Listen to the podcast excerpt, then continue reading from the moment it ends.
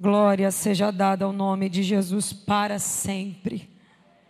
Não há Deus como nosso Deus. Eu torno a dizer: não há Deus como nosso Deus. Não há ninguém que se compare ao nosso Deus. Nós temos um privilégio de servir a um Deus vivo a um Deus poderoso que faz milagres, que entra onde nós não podemos entrar, que quebra o que nós não podemos quebrar, que trabalha onde nós não podemos trabalhar. Bendito seja o Deus verdadeiro. Aleluia. Glória ao nome de Jesus para sempre. Se coloque de pé, por gentileza, aí no seu lugar.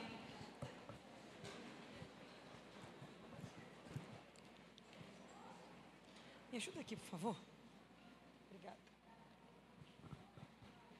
Abra sua Bíblia comigo, por favor. Atos dos Apóstolos. Capítulo de número 1. Nós vamos ler alguns versículos.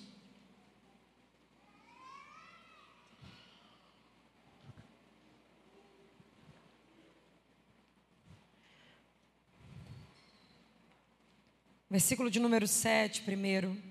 Quero louvar a Deus pela oportunidade de estar nessa casa. Obrigada, apóstolo. Deus continue abençoando sua vida. Apóstola Yara, que não está aqui, mas está muito bem representada por essa igreja, pelos parentes, por todo mundo. Deus continue honrando vocês. Fiquei muito feliz de ouvir o testemunho dos apóstolos, dos bispos que trabalham junto com o apóstolo. E é bom estar cercado de gente séria, de gente de Deus. Eu quero louvar a Deus pela vida de vocês que uma unção específica do céu possa acompanhar vocês para Macaé. Que aquela cidade seja transbordada pela unção de Deus. Porque onde a presença de Deus está, não precisa nem abrir a boca para falar. Ela fica clara e ela mesma opera o que nós não podemos operar. Capítulo 1 do livro dos Atos dos Apóstolos, versículo 7. Samara, obrigada. Te amo, minha amiga, é muito bom estar com você toda a igreja, os irmãos que estão aqui. Deus continue abençoando vocês e fortalecendo. Amém? Eu creio que vocês vão viver dias extraordinários. Deus chamou essa igreja para uma obra diferente. Quem achou diz amém. Jesus então respondeu dizendo: acerca dos tempos, não cabe a vocês saber mas ao nosso Pai, ao vosso Pai que está nos céus. Porém, sobre vocês há de descer o Espírito, e quando vocês receberem, serão minhas testemunhas em Jerusalém, Judéia, Samaria e nos confins da terra. E depois de ter dito isso, foi levado aos céus, e enquanto subia, os abençoou, e uma nuvem os cobriu, e eles não puderam vê-lo mas estavam ainda olhando para o céu enquanto Jesus subia, quando dois homens vestidos de branco apareceram perto deles e disseram: O que vocês estão fazendo aí parados? Esse Jesus que subiu voltará do mesmo jeito. Então eles desceram correndo ao Monte das Oliveiras e voltaram para Jerusalém. E quando chegaram à cidade, foram até a sala onde estavam hospedados, no cenáculo, que ficava no andar de cima. Pula comigo para o versículo de capítulo de número 2, versículo 1. E aconteceu que, quando chegou o dia de Pentecostes, estavam todos reunidos no mesmo lugar. De repente veio do céu o som, como de um vento impetuoso, e encheu toda a casa. E foram vistas línguas repartidas como que de fogo. E todos ficaram cheios do Espírito e começaram a falar de acordo com o poder do Espírito ou com aquilo que o Espírito determinava que cada um falasse. Pode sentar, querido. Eu tenho pedido a Deus um direcionamento para esse dia, para esses dias, né? E o Espírito Santo falou comigo, Gabriela. eu não posso encher do meu poder ou empoderar pessoas que ainda não sabem quem são e não sabem qual é o potencial que elas têm em mim. Eu preciso primeiro que elas entendam quem elas são e o que eu posso fazer através delas. Deus não desperdiça unção. Deus não desperdiça autoridade. Deus não vai derramar unção e poder na vida de ninguém para que essa pessoa desperdice isso. Então, eu preciso ser bem racional e dizer a você nesse dia: você não está reunido aqui para um evento, para um ajuntamento de pessoas. Você não está reunido aqui para um simples culto. Isso aqui não é lugar de pessoas que não tinham para onde ir. Não. Isso aqui é uma reunião de pessoas que sabem o que estão fazendo aqui. E sabem por que vieram. Às vezes, a força do hábito de comparecer aos cultos rouba a pureza do sentimento de cultuar. O hábito de, de, de visitar a igreja, de comparecer às reuniões, rouba a pureza do cultuar. Porque culto não é uma repetição de palavras. Culto não é aquilo que alguém me manda fazer. Eu posso subir aqui e dizer da glória, da glória, da glória, da glória, da glória, e empolgar vocês até que alguém se sinta totalmente empolgado e diga: é o Espírito. Mas Espírito Santo não é empolgação. Eu não posso provocar o Espírito na tua vida. Você precisa saber o que você veio fazer aqui. A única maneira do Espírito nos visitar é se nós soubermos o que estamos fazendo aqui.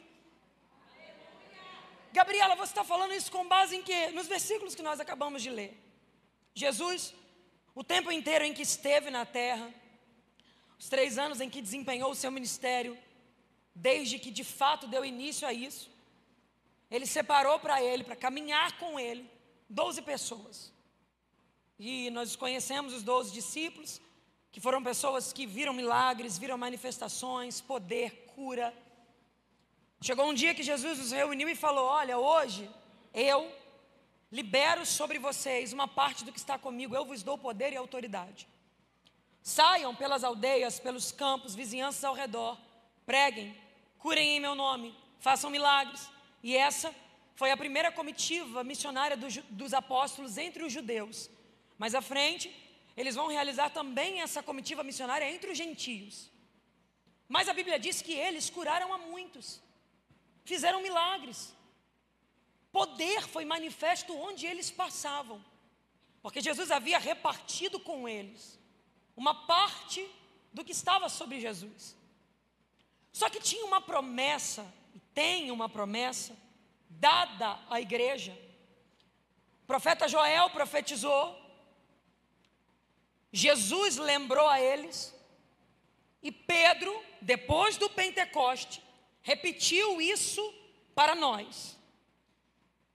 O apóstolo Joel profetizou: nos últimos dias, diz o Senhor, derramarei do meu espírito sobre toda a carne. O que a Bíblia está dizendo, e nós conversávamos isso ontem ali no gabinete, o pastor que deu a palavra de oferta muito bem falou. Nós falávamos sobre o pânico, sobre o medo, sobre o desespero dos últimos dias, sobre, sobre as notícias, sobre a realidade. E todas as horas ele chamava a gente e falava: Gente, vai vir um grande avivamento sobre a igreja. Gente, tem um avivamento vindo sobre a igreja. Eu estou sentindo tanta presença de Deus aqui, irmãos. Eu não sei como este culto vai terminar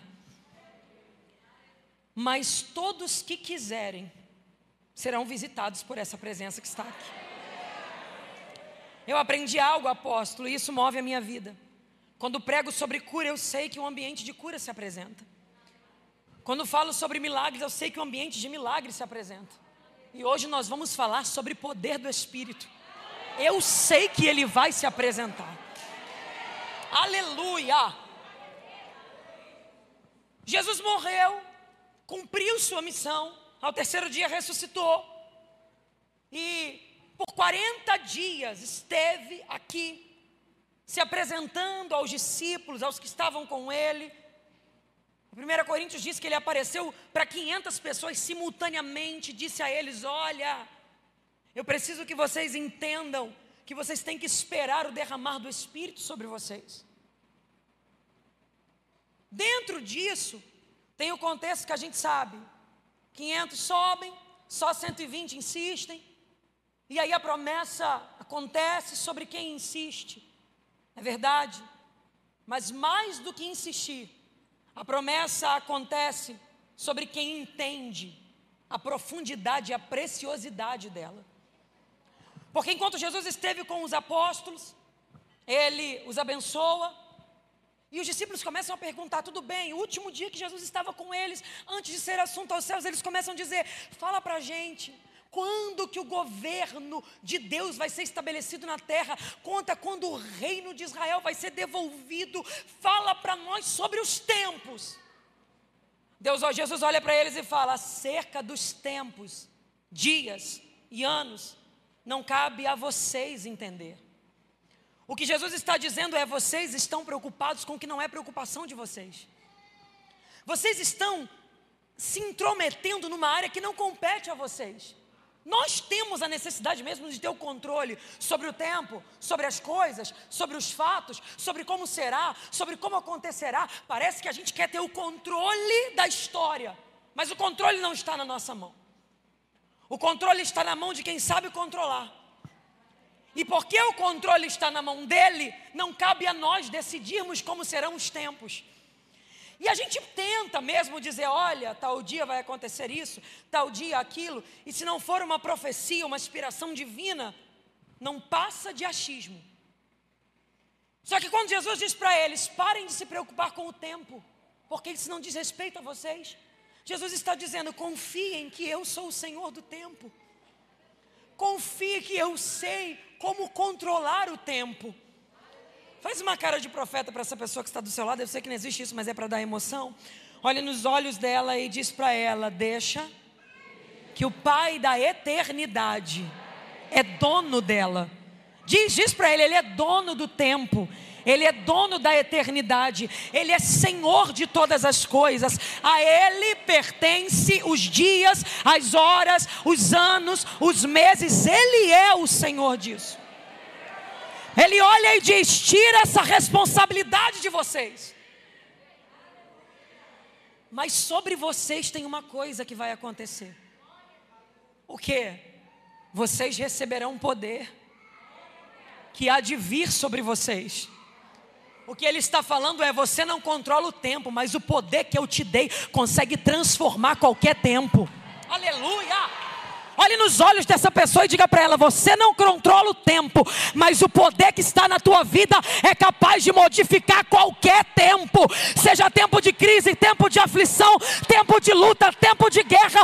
O poder que está sobre a minha vida tem poder de transformar. Oh, mistério de Deus!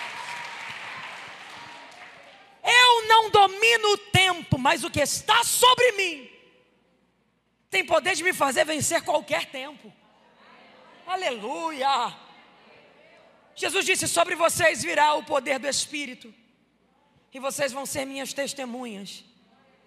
O que ele está dizendo é: vocês vão falar de mim, vocês vão abrir a boca, e onde vocês passarem, o poder que está sobre você vai te impulsionar a dizer o que é que você tem vivido.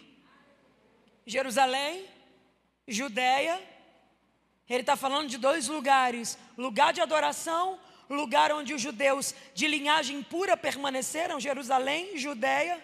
E aí ele começa a falar de um povo misturado, Samaria, e depois que a gente consegue vencer o povo misturado, confins da terra. Ele está dizendo: você vai ter autoridade para passar por todo esse povo. Você não vai ser crente só no meio dos crentes. Quando você tiver com gente misturada, você também vai ser quem você é. Quando você tiver com gente que não me conhece, você também vai ser minha testemunha, porque o poder que está na tua vida vai te impulsionar a ser de verdade.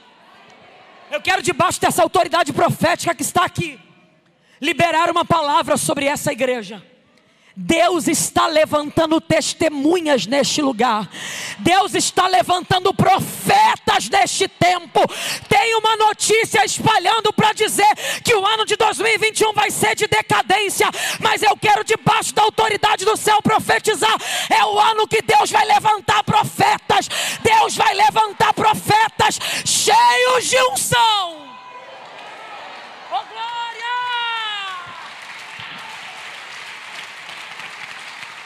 O caos é o cenário mais propício para Deus revelar os seus profetas.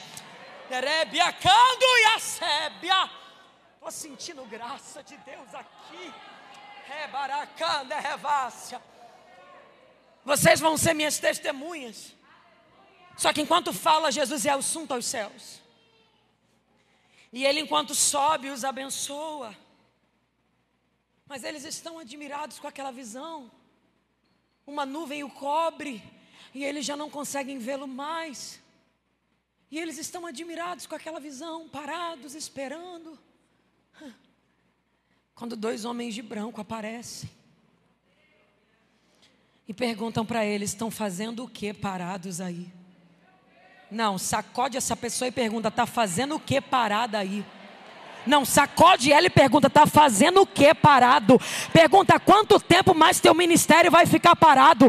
Quanto tempo mais tua vida espiritual vai ficar parado? Quanto tempo mais o teu ministério, tua chamada, o que Deus tem na tua vida vai ficar parado?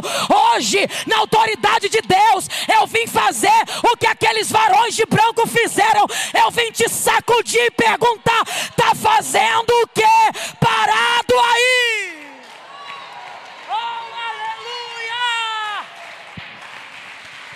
Você não entendeu ainda que você é um profeta?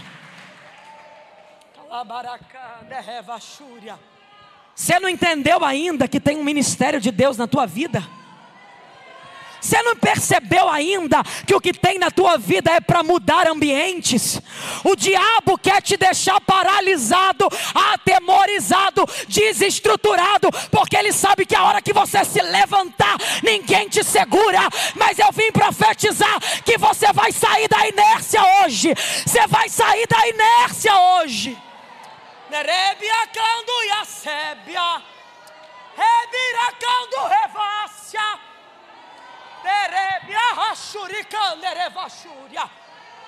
Estão fazendo o que parados aí?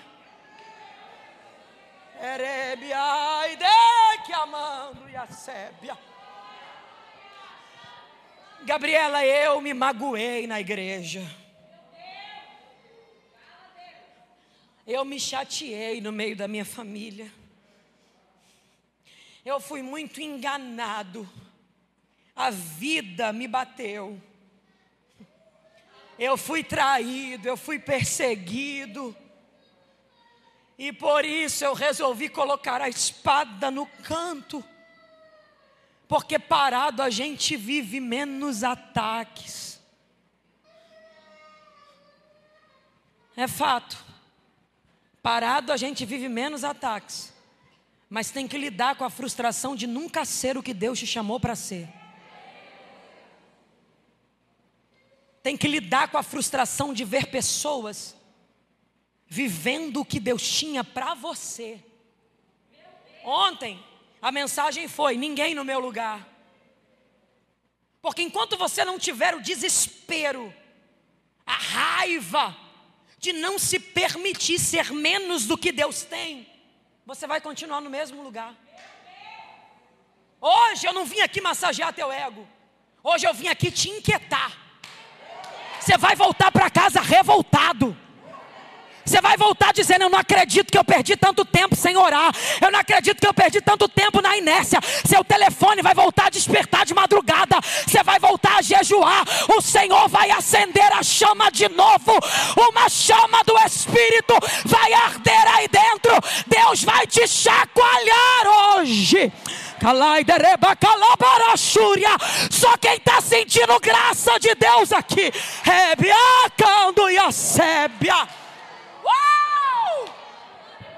Está parado por quê?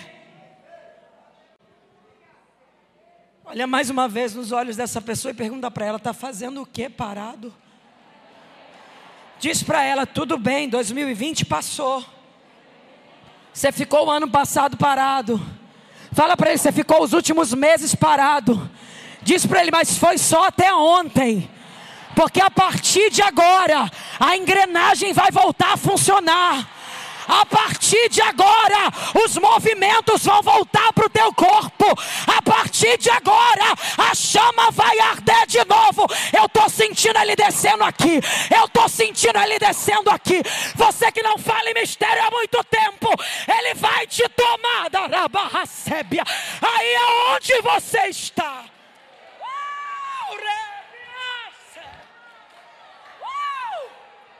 Vai de que manara. Eita mistério!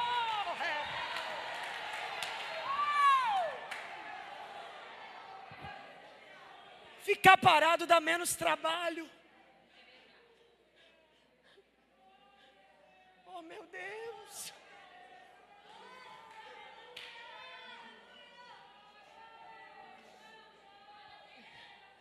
Ficar parado conquista menos inimigos. Você não está vendo que essa paralisia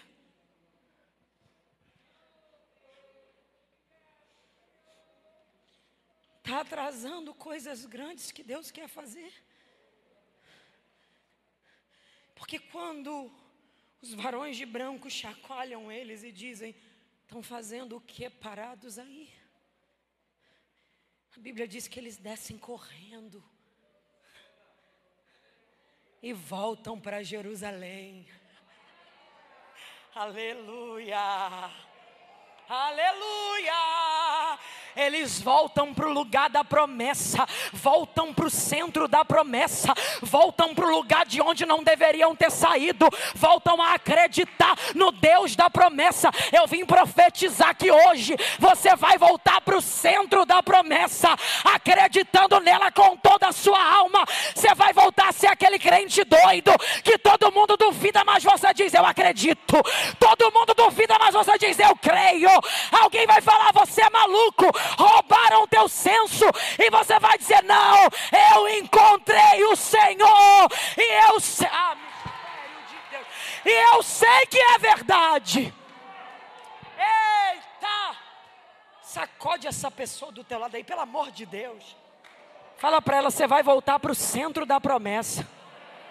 Não, não, não, não, não. Fala igual profeta.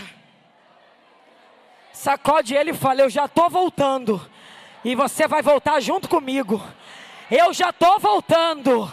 Você vai me ver profetizando de novo. Você vai me ver tendo visões de novo. Você vai me ver recebendo profecia pela madrugada. Você vai me ver. Eu estou voltando. Eita! Quem estava acostumado te ver parado não vai entender nada.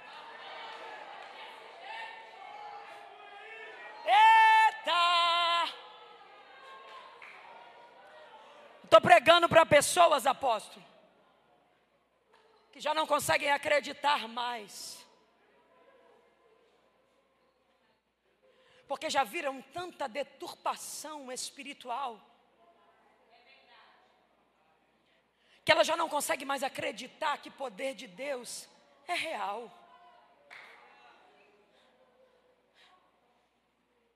Eu não vou te provar que é real. Quem vai te provar é o dono do poder. A única coisa que eu vou te fazer é te dizer: volta para o centro da promessa. Corre. Oh, mistério de Deus. Aleluia. Aleluia. Aleluia. Eu lembro da minha adolescência, que o maior desejo da minha vida não era ter nada, era ser batizado com o Espírito Santo. A minha infância, a nossa briga não era para nada, era para ver quem falava em mistério mais rápido. Eu quero profetizar que Deus vai devolver isso aos adolescentes, às crianças. Deus vai voltar a acender a chama. Eles vão voltar a querer a ter experiências com Deus. Se você tem um adolescente dentro da tua casa, eu quero profetizar que ele será um profeta. Você vai acordar de madrugada e ele vai estar de joelho dobrado, tendo visão. Lai de calabaracandaravas. Eu lembro da minha mãe batendo na porta de madrugada. Você que está aí na tua casa, recebe a sanção que está descendo aqui. Glória. Minha mãe batia na porta de madrugada e dizia: Vai dormir. Você estuda amanhã cedo. E eu com o radinho que eu tinha ganhado da igreja, porque eles iam jogar fora que não funcionava, só funcionava deitado, colocando os louvores. Chorava, chorava, chorava, chorava, falando em mistério e chorando. Três horas da manhã eu dobrava o joelho, seis eu tinha que estar de pé para ir para a escola. Eu não dormia, eu ia de três às seis. Aleluia. E nesse meio tempo, o olhar de Deus se voltou para Xerém. Ramando ricoma da candaravas.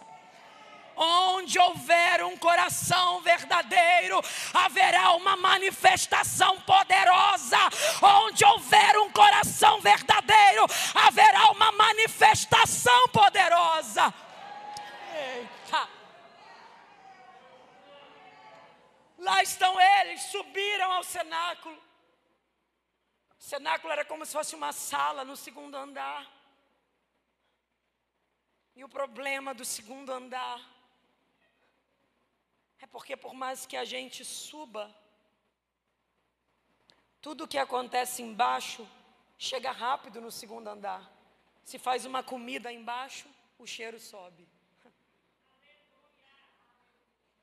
Se tem conversa embaixo, o barulho sobe. Oh, meu Deus. Sempre vão existir coisas no andar de baixo para te convidar a descer do lugar que você subiu. Sempre vai existir uma proposta para que você seja do grupo dos que não esperaram. Pensa comigo agora. Quantos começaram a caminhada cristã junto com você? Quantos amigos você tinha? Quantos você viram levantar as mãos? Quantos começaram o ministério contigo? E quantos permaneceram? Porque geralmente a proposta de baixo, ela é sedutora. Eu não vim aqui falar mal de quem desceu, porque não cabe a mim isso. Eu vim aqui dizer para que você não desça. E alguém vai me ouvir e vai dizer: Gabriela, eu já desci. Não tem problema, a escada ainda está posta. Dá tempo de subir de novo. Sacode essa pessoa do seu lado e fala para ela: não desça. E se já desceu, sobe rápido Fala para ele, não desça, mas se já desceu, corre e sobe. O culto de hoje é para ou resistência ou voltar ao lugar de onde nunca deveria ter saído. Ou você vai ganhar força para ficar, ou você vai ganhar força para subir, mas retroceder nunca mais. Eu sei o nível de guerra que vou enfrentar e que estou enfrentando por conta dessa mensagem. Eu sei. Hoje foi um dia de guerra.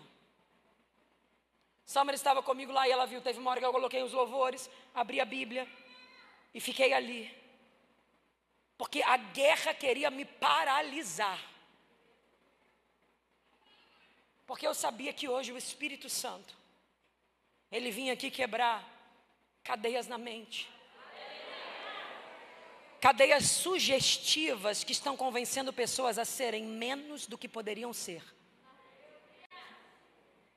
O diabo está dizendo: fica na igreja, mas não precisa de tanto. O tempo é outro, a era é outra, a estação é outra. Essa coisa antiga, antiquada, aquele povo que vivia gritando, pulando, orando, é muito pesado.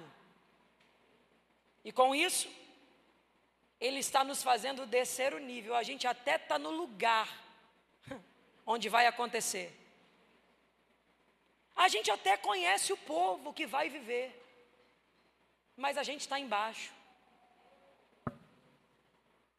E vai descer para quem está em cima.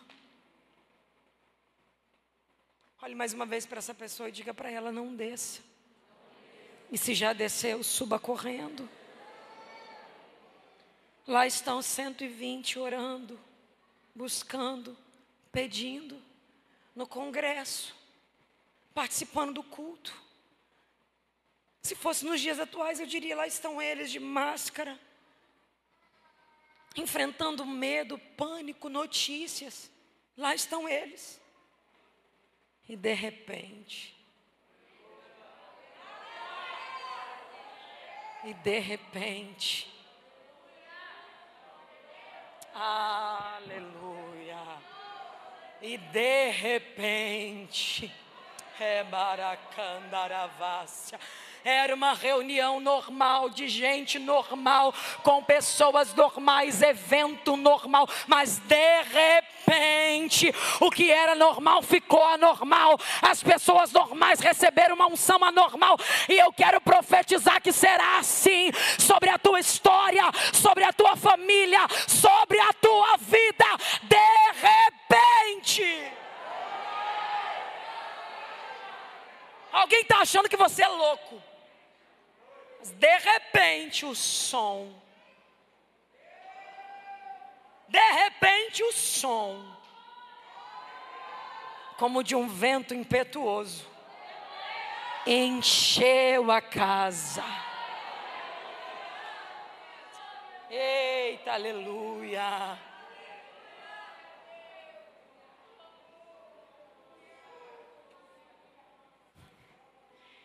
Não foi o vento, apóstolo, foi o som.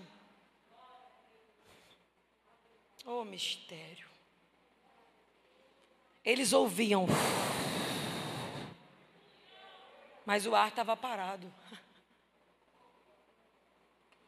O barulho era, mas o ar estava parado.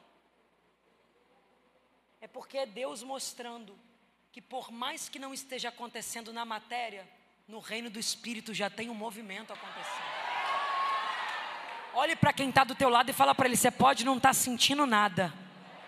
Fala para ele: você pode não estar tá sentindo nada, mas acredita no que você está ouvindo. Fala para ele: você pode não estar tá sentindo nada, mas acredita no que você está ouvindo.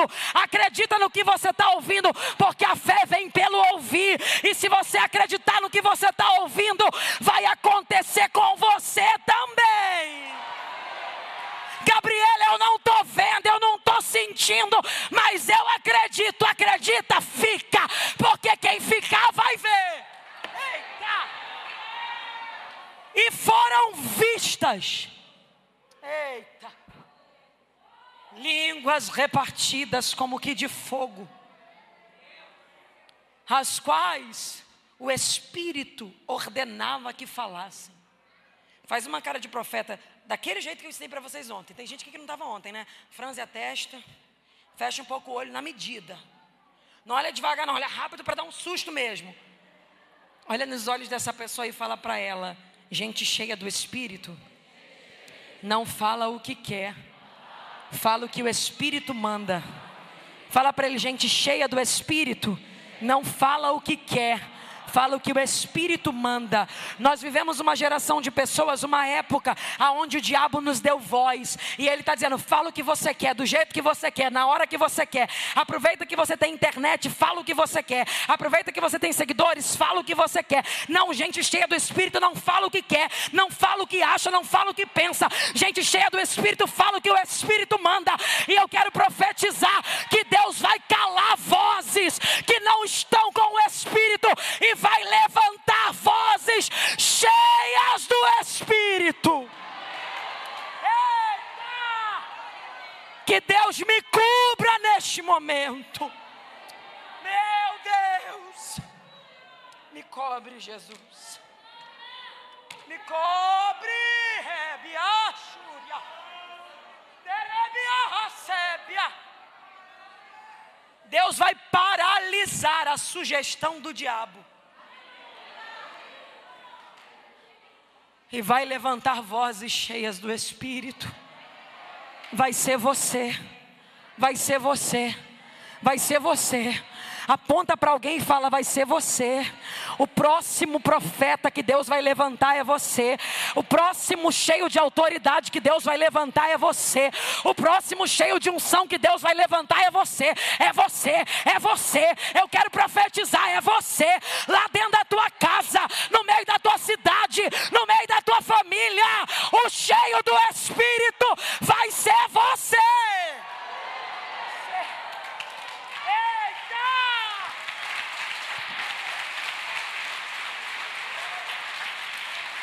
Porque quando o Espírito vem, ninguém fala o que quer,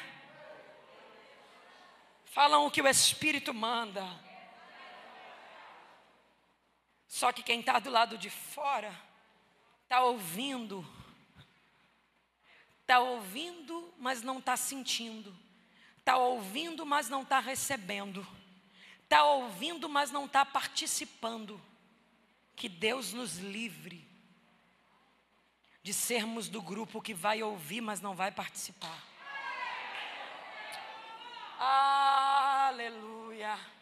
Enquanto o bispo ontem falava na mesa dizendo: vai vir um avivamento, vai vir um avivamento, eu só dizia assim: não me deixa de fora. Não me deixa de fora.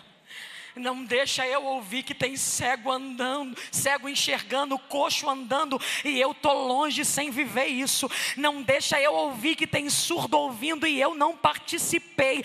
Não deixa eu ouvir que tem cego vendo e eu não estava. Eu me recuso a ser da geração que só ouve. Eu quero ser daqueles que vão participar. Se recuse. Não aceite. Não venha só aos cultos por vir. Não resuma a tua vida cristã em duas horas. Quando você voltar para casa hoje, já volta com um plano na mente, pensando como fazer para manter aceso o que o Espírito te entregou aqui hoje. Planeja a tua vida espiritual. Como você planeja férias, como você planeja agenda, como você planeja tantas coisas, planeje. Diga pela manhã a primeira coisa, eu vou orar. Mas eu não estou com vontade, mas eu vou orar sem vontade mesmo. Pela madrugada eu vou clamar, mas eu tenho sono, mas eu vou clamar com sono mesmo.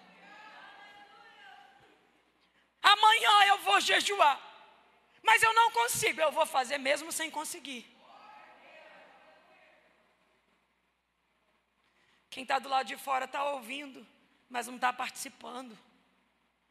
E porque estão ouvindo e não estão participando, eles começam a dizer: estão bêbados. É isso, é embriagados. E devem ter bebido sem parar. Você vai ter que estar tá pronto para lidar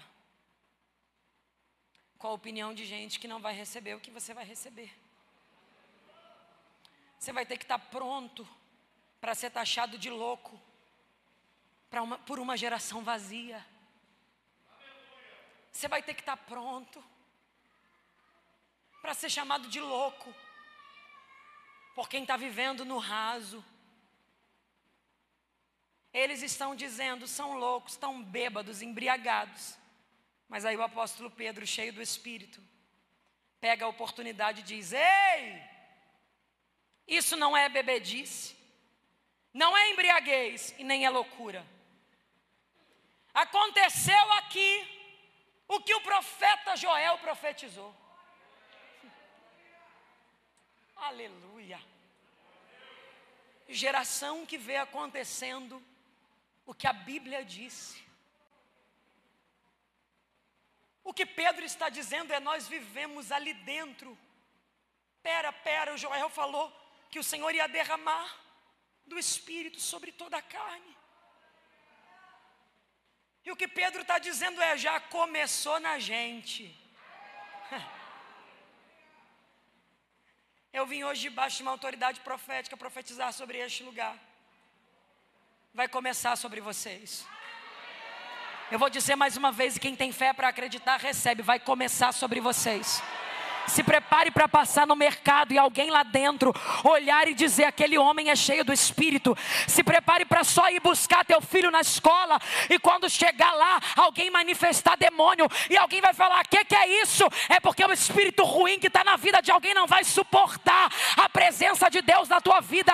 Se prepare para receber visões e revelações aonde você estiver. Eu sou deste tempo.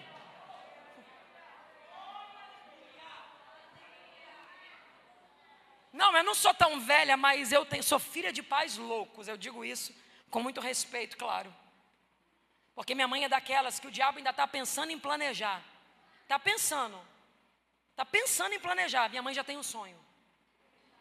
Sai pelo meio da casa dizendo, na autoridade do nome de Jesus, pega tudo que é teu. Aleluia. Aleluia. Que Deus restaure a sensibilidade das mulheres. Que Deus restaure a sensibilidade nas profetisas. Porque Deus deu à mulher uma função, e eu aprendi isso, nunca mais esqueci. Lá no Éden, Deus falou: sabe o que, apóstolo? Vou colocar inimizade entre você e a serpente. Deus declarou a mulher inimiga do diabo. Quem declarou foi Deus. Deus falou: Vou te fazer ter uma inimiga a partir de hoje. Quem? A mulher. Olhe para essa pessoa que está do seu lado, para essa mulher. Só as mulheres, olhe para quem está do seu lado e fala para ela: Você é inimiga dele. Se tem uma mulher do teu lado, fala: Você é inimiga dele.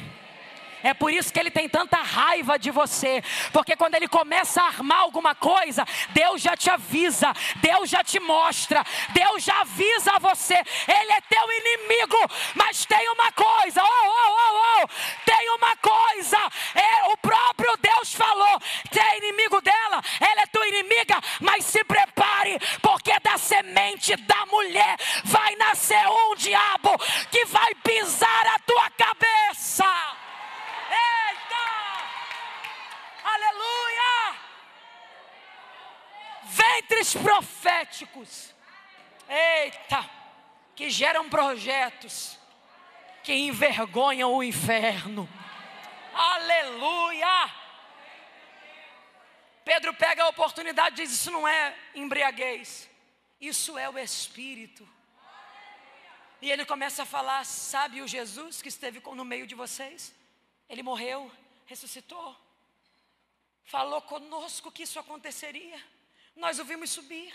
E ele começa a vir desde os profetas, falando sobre a Bíblia, falando, falando, falando. E daqueles homens que duvidaram do que estava acontecendo, três mil acreditaram. E receberam também. E foram batizados.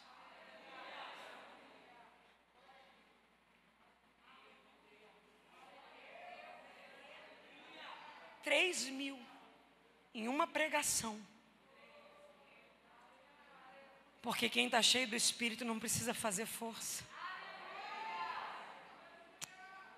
Você abre a boca e o Espírito vai. Olha o que Paulo diz: e o Espírito cooperava com os apóstolos. O que, que significa isso, Gabriela? Vamos supor, vem cá, vem cá. Eu quero que essa água. Vem cá, você vai ser minha cooperadora hoje. Por gentileza. Cooperação é isso. Eu digo, eu quero que essa água seja aberta. Coopera comigo. Cooperação é isso. Agora eu quero que essa água seja fechada. Cooperação é, agora eu quero que esse copo fique aqui em cima dos guardanapos. Mais uma cooperação. Agora eu quero que esse copo volte, volte para a mesa. O que é cooperar? Eu falo. E alguém faz acontecer o que eu falei. Obrigada. Quando a Bíblia diz que o Espírito cooperava com os apóstolos, era o apóstolo dizia: receba a cura. O Espírito saía daqui. Ah, ia lá onde tinha uma enfermidade e tocava. Quando o apóstolo abria a boca e dizia: Anda,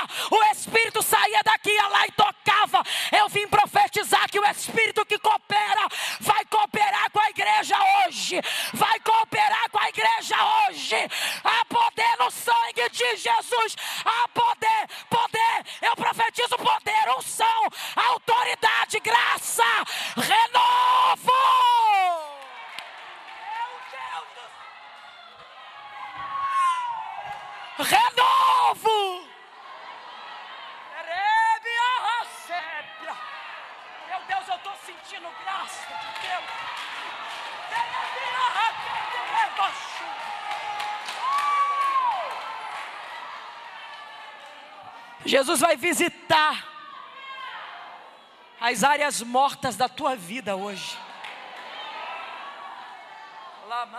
Rebarra. O Espírito que coopera me manda dizer: profetiza, Gabriel, eu vou profetizar. Vai ter vida hoje. Aonde tiver ossos, vai ter vida. Oh,